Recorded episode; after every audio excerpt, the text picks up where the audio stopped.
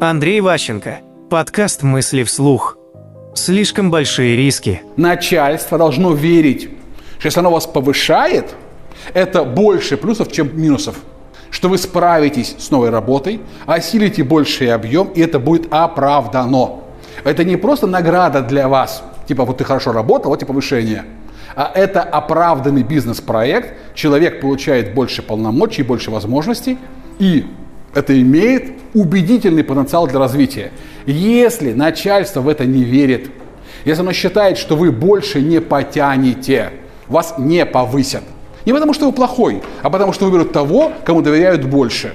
Это не то, что обидно, не обидно, просто если начальник не верит, что вы можете командовать большим количеством людей, договариваться на большие суммы, влиять на, на людей более высокого статуса, он не будет рисковать давая вам эту возможность. Ну, глупо. Для него это слишком большие риски. И поэтому, если вы хотите добиваться больше, хотите развиваться, необходимо демонстрировать руководству вашу способность работать с большим масштабом. Прежде всего деньги, потом люди и, э, скажем, высокопоставленные другие товарищи. Мысли вслух. По материалам курса Андрея Ващенко «Личная эффективность».